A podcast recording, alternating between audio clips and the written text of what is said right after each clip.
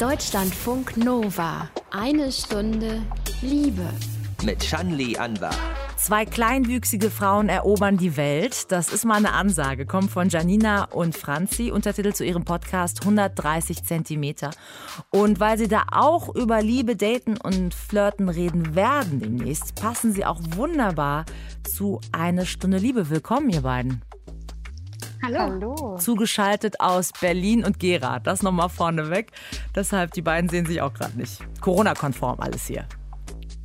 Exakt.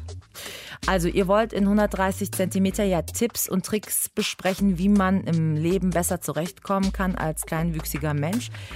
Geht es euch da eigentlich auch darum, mit Klischees aufzuräumen? Auf jeden Fall. Also es gibt ja so viele Klischees und auch ganz viele böse Wörter oder Bezeichnungen, die uns regelmäßig im Alltag begegnen.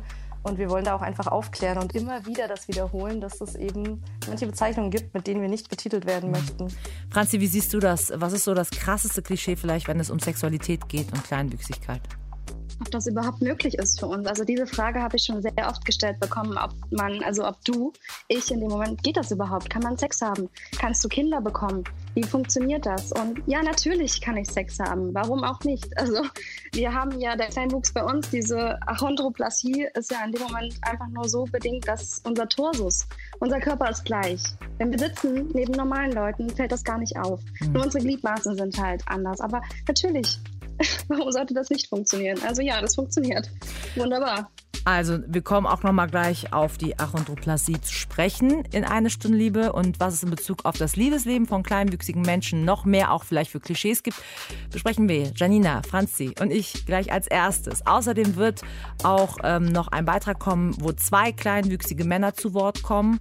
Zum Schluss gibt es auch noch ein Liebestagebuch von Rike und die erzählt von einem etwas ungewöhnlichen One-Night-Stand. Schön, dass ihr uns zuhört.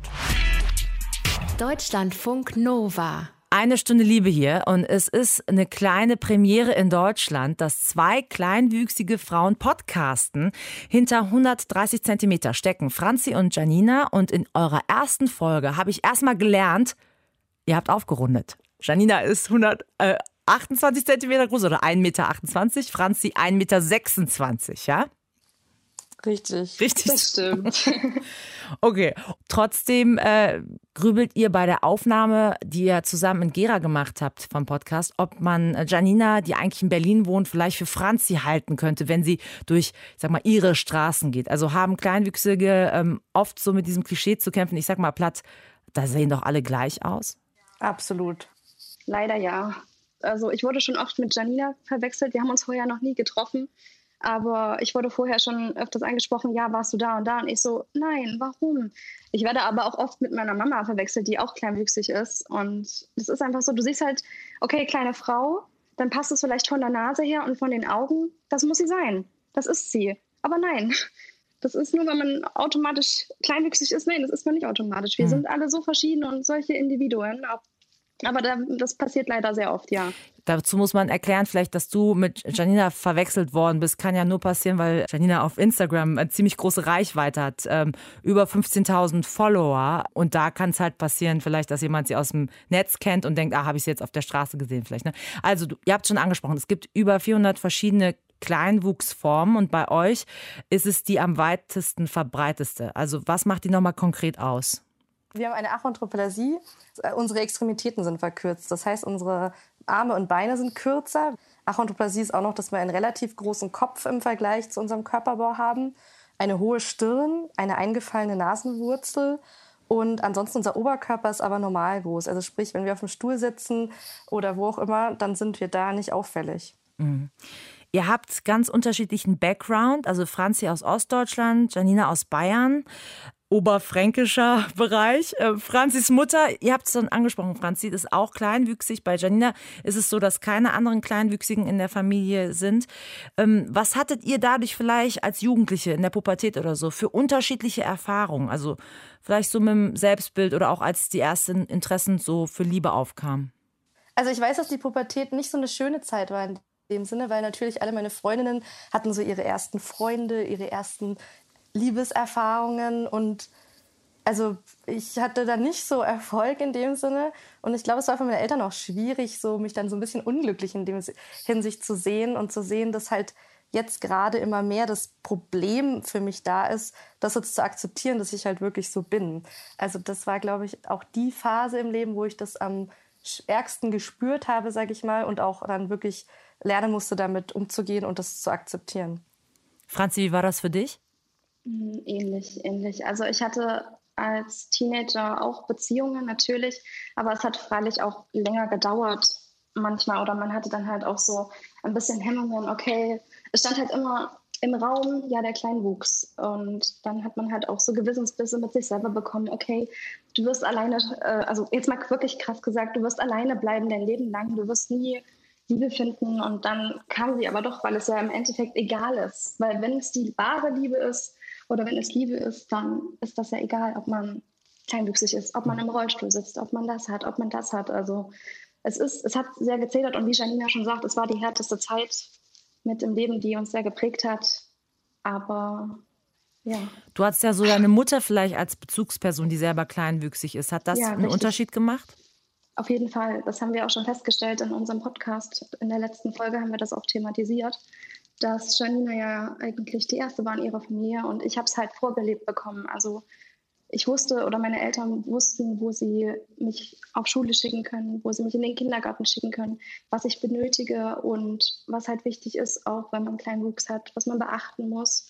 Und dann halt auch die Angst war halt weg, weil man es ja selber schon erlebt hat im eigenen Körper mit ja, kleinen Wuchs. Ja, ihr habt ein breites Spektrum an Themen, das ihr besprechen wollt, also von Operationen, die ihr an den Beinen durchmachen musstet um besser gehen zu können, über Mobbing hin zu Alltagsproblemen, so Toilettenstruggle ähm, oder wo kann ich meinen Führerschein machen, wie viel muss ich mehr dafür zahlen.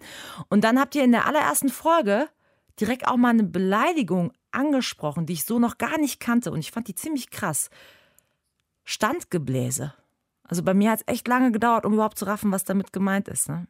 Muss ich gerade mal sagen. Standgebläse. Das stimmt. Also Anspielung darauf, dass kleinwüchsige Frauen aufgrund ihrer Größe quasi, ich sag's jetzt mal ganz offen, äh, quasi optimal wären für einen Blowjob. So, das soll ja damit gesagt werden, oder? Genau. Da werden Frauen ja direkt sexualisiert. Ne? Wie alt wart ihr, als ihr das zum ersten Mal gehört habt, so beschimpft wurde? Also ich glaube, ich war ungefähr zwölf Jahre und konnte ganz ehrlich in dem Alter auch nichts damit anfangen. Also ich habe verstanden, dass es ein böses Wort ist gegenüber mir, weil alle Objekte oder alle Wörter, die nicht irgendwie menschlich sind, sind meistens böse, wenn man die an den Kopf geworfen kriegt. Aber ich konnte es in der Situation nicht einordnen, was es jetzt genau bedeutet, sage ich ganz ehrlich. Franzi, als du das zum ersten Mal gehört hast, wie hast du darauf reagiert? Ich war schockiert. Das, also, das war einfach nur ein Schock, dass man, das, weil auch alle gelacht haben und wie kommst du da wieder raus? Also, das ist, das ist eigentlich, also das ist mega gemein einfach nur. Das ist, das, das verletzt einen nur. Also, das mhm. ist überhaupt nicht witzig. Also, dass man dann halt für so ein, dann wird man zum Objekt gemacht, zum Lachobjekt, zum sexuellen Objekt. Ja, super. Jedermann kann sich glücklich schätzen, wenn, sie dich, wenn er dich abbekommt. Das ist ja, da ist er vorprogrammiert, dass er glücklich sein wird.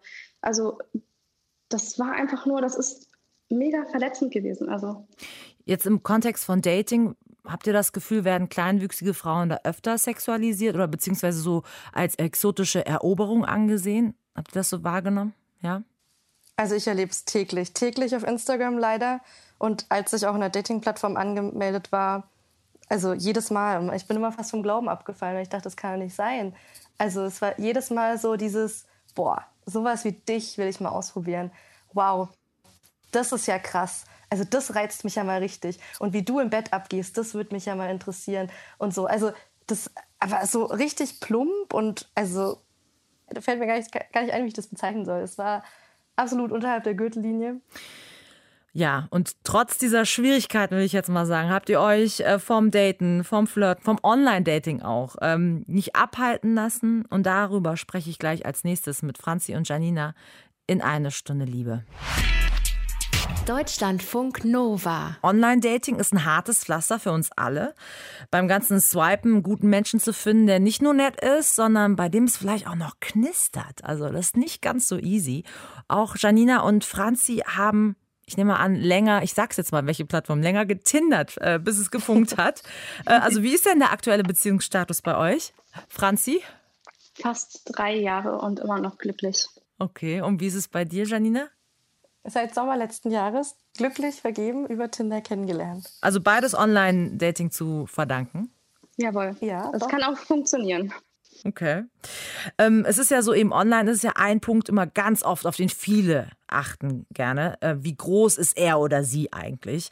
Vor allem so bei äh, kleinen Männern ist es scheinbar wirklich schwieriger, ähm, da jemanden zu finden. Wie ist das eigentlich als kleinwüchsige Frau? Also hattet ihr das überhaupt so explizit im Profil stehen? Also ich habe tatsächlich ein Ganzkörperfoto gleich hochgeladen, weil ich wollte mit offenen Karten spielen und ich hatte keine Lust irgendwie so eine Überraschung zu machen. Vielleicht hätte ich mehr Likes, mehr Matches bekommen, wenn ich so getan hätte, weil wie gesagt, vom Oberkörper her sieht man es ja nicht, dass ich kleinwüchsig bin. Aber ich wollte von Anfang an, dass das klar ist, dass man sieht, um A, die ganzen Leute, die irgendwas Sexuelles darin sehen, gleich aussortieren zu können und B, die Person halt nicht irgendwie zu überraschen oder damit dann zu konfrontieren. Franzi, hast du auch so mit offenen Karten gespielt quasi? Ehrlich gesagt ähm, nicht. Ich habe schon Fotos hochgeladen, wo es wo man es denken konnte, aber wo es nicht ganz versteckt war. Also, aber ich musste es trotzdem immer sagen, weil ich hatte immer Angst, okay, schreibt mich dann überhaupt jemand an. Das sind halt persönliche Dinge, die ich mir mit mir hatte. Das waren persönliche Konflikte, aber dann irgendwann dachte ich mir auch so, nein, warum lange drum rumreden? Präsentier dich einfach, du bist halt so, wie du bist. Warum versteckst du dich davor? Und wenn dann jemand kommt, der nimmt dich so, wie du bist. Und so ist es ja dann auch gekommen. Also mhm. dann mit offenen Karten gespielt und es war auch nie Rede. Es war nie, kam nie zur Sprache. Also klar, mhm. dann irgendwann mal, aber dann, also, da waren wir schon zusammen. Also ich will ähm, sagen, ihr plant nicht nur eine, wahrscheinlich sogar mehrere 130 Zentimeter Podcast-Folgen äh, zu euren Dating-Erfahrungen. Äh, wir wollen nicht alles spoilern, ganz klar. Aber vielleicht könnt ihr ja kurz erzählen, wie lief so ein bisschen das Flirten beim Online-Dating? Wie war es? War es immer direkt das Thema erstmal, ah, bist du kleinwüchsig, wie ist das und so weiter? Oder gab es auch ganz normal erstmal so ein bisschen sich annähern, was arbeitest du, was sind deine Hobbys? Also wie lief das Flirten? Also es gab beides. Es gab Leute, denen ich zum Beispiel zehnmal unter die Nase gerieben habe, bevor man zum Beispiel sich getroffen hat. So, hey, aber ich bin kleinwüchsig. Und die so, ja, das weiß ich doch jetzt schon. Das sehe ich, das weiß ich. Ist okay. Habe ich doch jetzt verstanden. Wo ich immer Angst hatte, das, äh, das nicht oft genug erwähnt zu haben. Und dann war es aber völlig in Ordnung. Man hat sich getroffen, man hat gemerkt, die Person interessiert sich für einen. Wir haben dann über Berufe, Alltag, Sport etc. geredet. Aber es gab halt auch Leute, die das äh, nur dieses Thema interessant fanden und sich dann auch teilweise irgendwie Späße erlaubt haben, wo ich mir denke, hey, wir kennen uns nicht, das ist gerade noch nicht das Niveau oder das Level, auf dem wir gerade reden können. Also du bist nicht mein Bruder, meine Schwester, um so einen Witz jetzt zu machen zum Beispiel. Also was waren denn so die seltsamsten Anfragen? Franzi, wie war das bei dir? Das halt Anfragen kamen ja von wegen, das interessiert mich jetzt schon. Ist das bei dir überhaupt möglich? Sind die und die Stellungen möglich? Hättest du da Bock drauf? Ich bin der dominante Typ, willst du mein Sub sein? Und so. Und da hast du gleich Nope gesagt, da war es vorbei. Aber dann auch wiederum, ja, wollen wir einfach mal ein Eis essen gehen oder so. Also, aber das Verrückteste, das waren dann halt die Anfragen. Mhm. Das Verrückteste, was mir noch einfällt, war ganz oft dieses Klischee. Also ich bin Mann und ich habe ein Riesending. Ich habe einfach ein Riesending und das muss ich dir direkt im ersten Satz sagen. Und du bist klein und ich glaube, du kommst damit nicht klar. Ich glaube, das passt nicht in dich rein und ich glaube, damit würde ich dich, ähm, das würde dich verletzen. Alter. Und zwar jetzt nicht gefühlstechnisch, sondern also physisch. Also sowas habe ich mir wirklich drei, vier, fünf, sechs, sieben, acht Mal, wo ich mir dachte so, wow, okay. Löschen direkt oder was machst du da? ja, natürlich. Also Match auflösen. Tschüss. Alter, Leute. Ja, es ist, ich weiß nicht, ich bin zwischendurch wirklich auch, ähm, wenn ich euch so zuhöre im Podcast, zwischendurch echt sprachlos, weil äh, man stellt sich das selber gar nicht so, oder man hat ja gar keine Vorstellung von, wie das ist. Wobei man sagen muss, Online-Dating, da kennt man ja so viele Stories, auch von Menschen mit ähm, durchschnittlicher Körpergröße, die sagen, Alter, was ich da erlebt habe, ne? Aber trotzdem, das ist natürlich heftig, so das von dir jetzt zu hören, Janina. Trotzdem ist ja euer Ziel jetzt, warum ihr zusammen podcastet, auch über positive Erfahrungen zu sprechen, um anderen Kleinwüchsigen Mut zu machen. Also vielleicht mal zum Vorteil von Online-Dating. Was da gefühlt leichter, jemanden kennenzulernen, als jetzt vor Corona in einem Club an der Theke oder beim Konzert? Also ich glaube ja, weil die Hemmung, eben jemanden anzusprechen, ist dadurch, dass das anonym ist und gerade man spricht ja nicht, sondern man schreibt ja erstmal, ist, glaube ich, auf jeden Fall da. Und das ist mir leichter gefallen, muss ich sagen. Dass ich auch mir mal getraut habe, bei Typen, wo ich eigentlich wusste, na gut, das ist so der typische Mädchenschwarm auf Tinder. Den Typen wird wahrscheinlich jeder heiß finden, aber dich trotzdem mal zu erlauben, halt sagen, hey, dem gebe ich jetzt auch ein Like, auch wenn ich bestimmt nicht sein Beuteschema bin, aber es einfach mal probieren. Und manchmal hat es auch geklappt und dachte so, wow, cool, sogar da hast du ein Match. Also das wäre mir, glaube ich, im Club hätte ich mich das nie getraut, da jetzt den Typen anzusprechen, der wahrscheinlich von 30 Frauen schon umgarnt wird, so ungefähr jetzt. Also übertrieben, aber. Mhm. Und Franzi, würdest du vielleicht sagen, also eben mit diesem Ziel Mut machen, was so die Suche nach einer Partnerin oder nach einem Partner angeht, ist da so euer Tipp vielleicht dranbleiben, also sich von blöden oder beleidigenden Nachrichten nicht abschrecken lassen? Auf jeden Fall nicht den Mut verlieren und äh, sich da auch selber nicht so den Druck zu machen dass du jetzt unbedingt einen Partner brauchst, nur weil die Gesellschaft jetzt äh, es von dir möchte oder weil du es bei anderen siehst. Mach dir selber keinen Druck. Wenn du bereit für eine Beziehung bist, dann bist du bereit. Und wenn es Liebe ist, also wenn es jemand ist, der es ernst mit dir meint, dann ist das auch egal, ob du kleinwüchsig bist, wie gesagt, oder anders halt. Man liebt sich ja trotzdem. Liebe kennt dann keine Grenzen. Franzi und Janina, beide eben keine Singles mehr. Also klar reden wir als nächstes ein bisschen noch mal mehr über Beziehungen in einer Stunde Liebe. Deutschlandfunk Nova. Sie haben sich über Instagram kennengelernt, sich zwei Jahre lang ausgetauscht und dann beschlossen, wir machen Deutschlands ersten Podcast, in dem zwei kleinwüchsige Frauen das Sagen haben. Franzi und Janina, heute zu Gast in eine Stunde Liebe. Ihr seid eben beide vergeben und bei euch ist es so, beide Freunde sind nicht kleinwüchsig oder haben eine durchschnittliche Körpergröße. Genau. Eine durchschnittliche. Janina, wie ist das, wenn ihr Händchen haltend in Berlin über die Straße geht? Easy oder gibt es Blicke wegen eures Größenunterschieds? Ich weiß aber gar nicht, warum wir angeguckt werden, weil mein Freund ist äh, kein Deutscher. Mein Freund kommt aus Nigeria. Das heißt, wir werden noch mehr angeguckt, glaube ich, generell, weil das ja auch nochmal ein Unterschied ist. Aber grundsätzlich sind die Leute dann eher so, oh, schön, dass sich zwei gefunden haben. Also es sind schon Blicke da, aber eher am Ende sind die meisten Blicke positiv, muss ich sagen, mittlerweile. Hm. Franzi, ist das in Gera auch so, wenn du mit deinem Freund Händchen hältst? Ja, genau so. Also die Leute gucken meist so oder so, weil man halt anders ist, aber da gewöhnt man sich freilich dran. Meinem Freund fällt es dann schon eher auf als mir, aber da bleibt dann halt auch immer ein älteres Pärchen vor dir stehen und sagt, ach, wie süß, weißt du damals noch so. Und ja, aber es funktioniert, klar. Und man denkt sich da nichts dabei. Wie sehr war denn die Kleinwüchsigkeit Thema beim Kennenlernen mit euren Partnern? Also ich habe es mehr thematisiert als er, weil er immer so, ja, Janina, ich weiß es doch, ich komme damit klar, mich stört es nicht.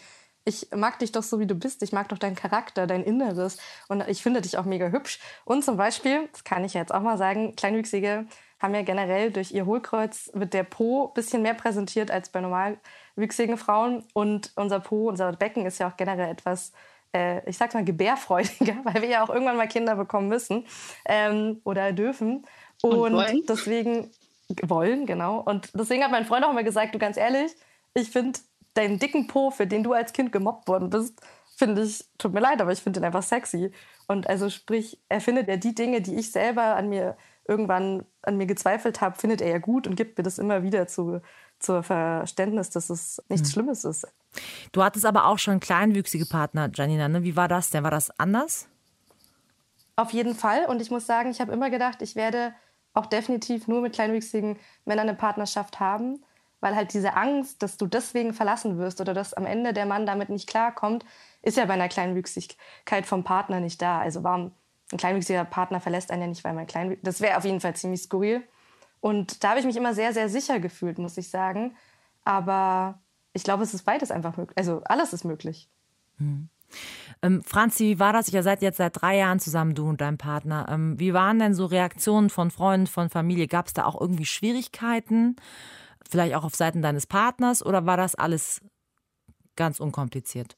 Also bisher war es unkompliziert. Ich hatte selber ein bisschen Bedenken. Ich hatte dann ein bisschen Angst vor der Reaktion seiner Familie, als wir uns dann auch das erste Mal getroffen haben, als ich dann das erste Mal bei ihm war. Aber die haben mich super aufgenommen, auch sein Freundeskreis. Also es wurde halt gesagt, ja, die Franzi ist halt kleinwüchsig, die ist klein, aber ja, ich liebe sie. Und ich wurde so lieb aufgenommen und es, er wurde genauso in meiner Familie als nochmal großer aufgenommen. Also ja, da gab es nie irgendwelche Zyste oder irgendwelche Probleme bisher. Aber habt ihr vielleicht von anderen kleinwüchsigen Freundinnen, Freunden mitbekommen, dass das schon manchmal Thema ist? Also, ich kenne jetzt kein Beispiel, aber ich kann mir vorstellen, dass es vielleicht äh, für jemanden ein Problem sein kann. Also, weil man muss halt zum Beispiel als Partner oder als Familie, die, die als Schwiegerfamilie sozusagen, ähm, muss man ja damit klarkommen, dass man in der Öffentlichkeit jetzt plötzlich angeguckt wird und dass auch von anderen Leuten vielleicht getuschelt wird, geredet wird und so weiter. Und wenn man damit generell schon nie klarkam und dann das dadurch verstärkt wird, kann es das sein, dass es ein Problem wird. Aber das ist ja dann das Problem, was die Familie hat oder der Freund und nicht die kleinwüchsige Person. Ja, klar.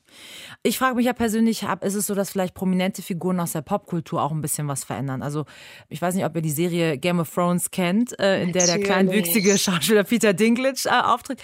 Und das ist ja wirklich einer der prägendsten Rollen, die er hat da, äh, Tyron Lannister. Und seine Geliebte in der ersten, zweiten Staffel ist ja eine Frau mit durchschnittlicher Körpergröße, ähm, gespielt von äh, Sibel Kekili. Shay mhm. heißt sie, ne? Also, Jawohl. verändert so ein Serienpaar etwas? Was meint ihr?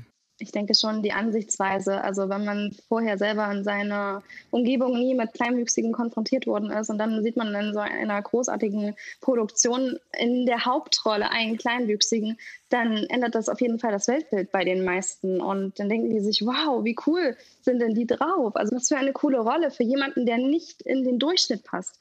Großartig, das reißt halt auch Menschen mit. Und ich selber finde Peter Dinklage, also, oh, nee.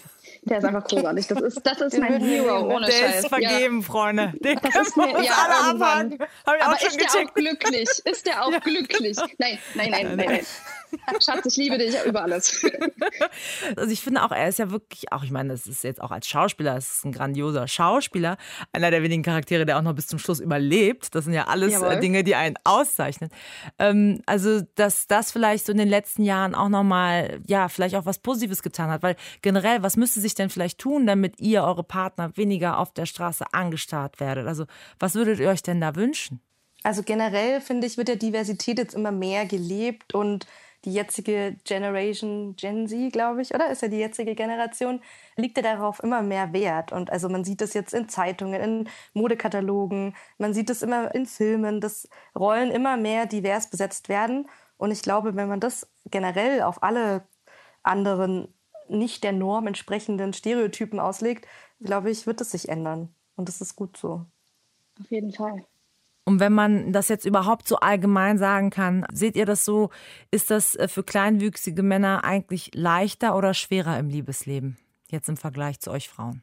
Also ich persönlich kenne äh, keinen anderen Kleinwüchsigen, aber jetzt von meinem Denken her denke ich schon, weil das Bild, das Vorschaubild ist ja so, dass der Mann immer größer ist als die Frau, was ja totaler Quatsch ist heutzutage. Aber trotzdem denke ich mir dann, dass es für einen Mann trotzdem schwerer ist, wenn es nicht so ist, freue ich mich darüber. Janina, du bist so ein bisschen, ich sag's jetzt mal, in, in der Community mehr vernetzt, kennst mehr Leute. Wie hast du das erlebt bei kleinwüchsigen Männern?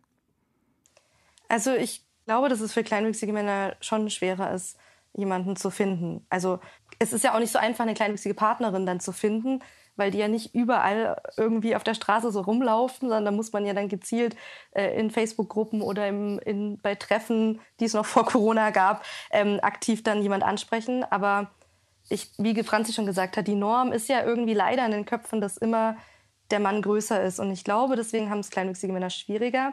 Aber auch das ist so ein bisschen im Wandel jetzt, merkt man. Also ich kenne auch viele kleinwüchsige, ähm, die eine normal große Partnerin haben. Mhm. Siehe Peter Dinklage, glaube ich, ja. hat eine ja, normal stimmt, große Frau. Stimmt. ihr sagt, ihr sagt normal, ich sag durchschnittliche Körpergröße, so, aber, ja. aber das habt ihr auch schon klargestellt in eurem Podcast. Das ist sowas, so ein Motto, wenn ihr das so sagt, ihr meint das jetzt nicht ähm, wertend oder so, ne? Das ist Nein, so. überhaupt nicht. Ja. Nein, ich weiß auch nicht, warum das in meinem Kopf drin ist. Ich will mir das selber eigentlich auch mal abgewöhnen, das zu sagen. Ich meine das gar nicht irgendwie, weil wenn, dann diskriminiere ich mich ja selber damit eigentlich, wenn ich es benutze. Aber ich will, ich weiß nicht, das ist in meinem Kopf so drin. Ja, das bekommen wir hin. Wir, wir, kommen alle, genau, wir kommen alle dazu, solche Sachen vielleicht noch anders zu formulieren. Also, wir hören gleich zwei Männer selbst nochmal zu diesem Thema. Vorher aber der Hinweis, 130 Zentimeter, so heißt der Podcast von Janina und Franzi. Da sprechen die beiden eben über ihr Leben als kleinwüchsige Frauen. Wann wird es eigentlich um Liebe und Dating konkret gehen? In welcher Folge? Habt ihr schon jetzt geplant? Mm, demnächst. Bleibt Demnächst. dran. Stay tuned. Genau, guter Cliffhanger. Franzi und Janina, danke für den Besuch und eine Stunde Liebe. Vielen Danke Dank. dir für die Einladung. Ja, es war richtig cool. Sehr gerne.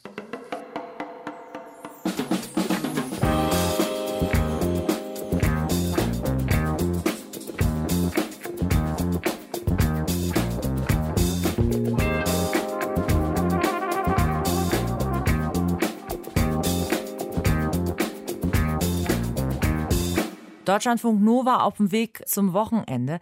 Dating, Liebe, Sexualität, das sind natürlich auch alles Themen, die aus männlicher Perspektive interessant sind. Eine Stunde Liebe-Reporter Benjamin Weber hat deshalb mit zwei kleinwüchsigen Männern gesprochen.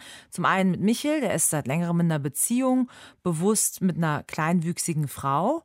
Und er hat noch mit einem Mann gesprochen, der lieber anonym bleiben möchte. Der ist gerade Single und kann sich Beziehungen vorstellen mit einer kleinwüchsigen Frau oder auch mit einer Frau mit durchschnittlicher Körpergröße. Und beide werden immer wieder konfrontiert mit der Frage, welche Rolle spielt eigentlich der Größenunterschied und der Kleinwuchs in der Liebe? Ich bin kleinwüchsig und deshalb ist mein Leben nicht immer hürdelos. Wenn man jemanden kennenlernt oder so, dann ist auch das ein Teil einer Hürde. Also ich glaube, es ist eine Lüge zu sagen, ähm, Aussehen oder Körperlichkeit spielt im Dating erstmal gar keine Rolle. Aber im äh, Prozess des Verliebens oder im Dating ähm, gucken wir schon auch auf das Äußere. Und da habe ich als kleinwüchsiger Mann positive und nicht so positive Erfahrungen gemacht. Ähm, ich hatte Dates mit kleinwüchsigen Frauen und auch mit normal großen Frauen. Was ich also bei beiden Fällen gemerkt habe, ist halt das Anstarren. Sehr, sehr eigenartig, dass man so angeguckt wird. So, oh, nur weil der groß ist oder sie ist groß und er ist klein oder beide sind klein.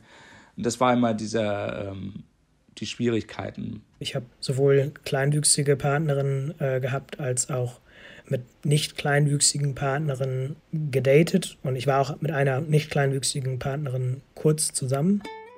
Ich finde die Dating-Erfahrung oder die Kennenlernerfahrung einfach am, am schönsten, wo mein Kleinwuchs überhaupt gar keine Rolle gespielt hat. Und die Erfahrung habe ich nur mit kleinwüchsigen Partnerinnen gemacht, weil da unsere Interessen einfach zu 100 Prozent im Vordergrund gestanden haben. Kann ich verstehen. Aber ich finde, egal ob man mit groß oder einer kleinen Frau zusammen ist, kann immer diesen Punkt finden. Also die Person, mit der man ja datet oder mit, äh, mit der man zusammenkommt, ob sie größer ist als du oder kleiner als du ist, das ist ja ein Partner, das ist ja ein Teamspiel. Das ist ja das Wichtigste, dass man aufeinander eingeht. Wenn ich an das Glas da oben nicht rangehen kann, aber meine Freundin kann da ran, dann ist das vollkommen legitim, dass sie mir hilft.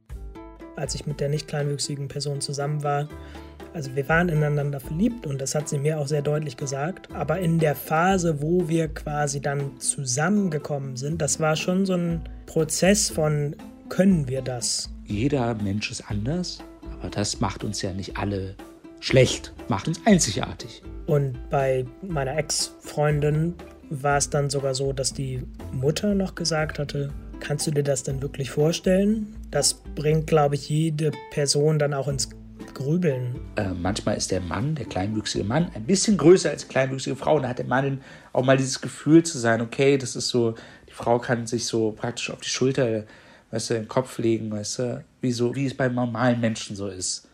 Das ist ja für Männer auch schön, oder? Und dann gibt es das andere Extrem, da reden wir fast über Fetisch. Auch solche Erfahrungen habe ich gemacht, ja, mal ausprobieren, wie es dann ist, mit einem kleinwüchsigen Menschen Sexualität zu erfahren, was auch okay ist, wenn es für beide Seiten okay ist. Das hat dann, glaube ich, einfach nichts damit zu tun, dass ich als Mensch ansprechend bin, sondern einfach meine körperliche Beschaffenheit eine gewisse Experimentierfreudigkeit bedient. Ich, ich habe einfach aus, daraus gelernt, einfach aus all den Situationen, dass man sich nicht darauf ähm, setzen muss, dass wie man aussieht der Fehler ist, dass man jemanden kennenlernen wird, sondern das stimmt gar nicht. Man wird jemanden kennenlernen, egal wie man aussieht. Man ist ja einzigartig für die Welt. Und am Ende macht man aber einfach eine Beziehung und das ist Liebe und das sind Küsse und es ist Zärtlichkeit. Aber dann hat bei mir zumindest die Behinderung keine Rolle mehr gespielt. Aber da kann man sich eigentlich gar nichts wünschen. Ich wünsche mir eigentlich immer nur mehr Begegnungsräume, wo Menschen mit und ohne Behinderung zueinander kommen können im ganz alltäglichen Leben. Ich weiß nicht, es gibt so einen lustigen äh, Klischee. Man sagt ja so, oh, ist bei euch alles klein? Ja, ich habe das bereits schon öfters gehört so und ich gehe dann so, pff, das kann ich dir nicht sagen, weil das ist privat.